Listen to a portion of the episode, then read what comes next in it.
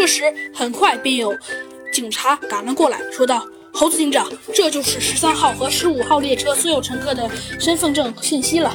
呃，除了你们俩和委托人的。”说着，那位警察将一沓名单交给了猴子警长。嗯。有没有人企图离开呀？猴子警长问道。嗯，当然有了，猴子警长。刚才你们离开后，有七位乘客以不同的理由要求马上离开呢，但是都被我们劝阻了，因为您不是说不让吗？现在正等待您你们去处理呢。嗯，很好，我我们见见他们。说着，猴子警长拉起了小鸡墩墩。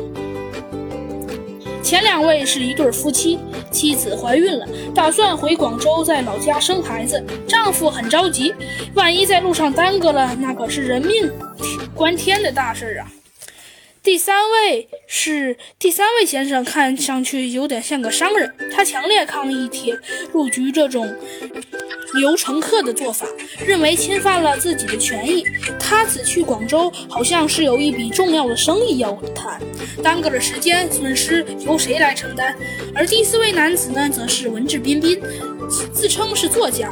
应某杂志社之邀请去广州参加笔会，会后还将畅游港澳，机会难得，希望铁路局方面可以容通融一下，尽早让他离开。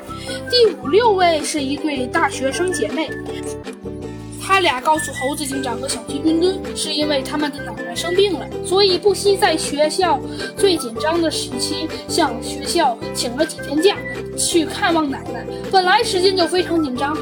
肯定不能再这么耽搁了。而最后一位大叔呢，则是暴跳如雷，举着手杖不停地敲击着地面，大声指责铁路局方面管理不善，却让乘客们贴上宝贵的时间，还徜徉说要去告发这趟列车，告铁路局。嗯，我只想了解一下，在停车之前，你们半个小时内，也就是凌晨六点左右，你们都在做什么呀？猴子警长微笑着看着他们。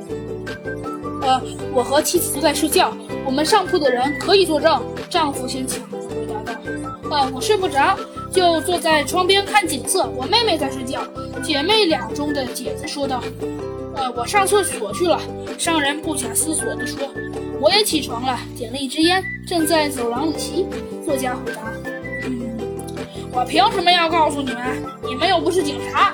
我要等铁路局的头头或者公安局的头头来了再说。”固执大叔依然很固执，很好。现在我想，我可以宣布这起案件的内幕了。猴子警长轻松地说道。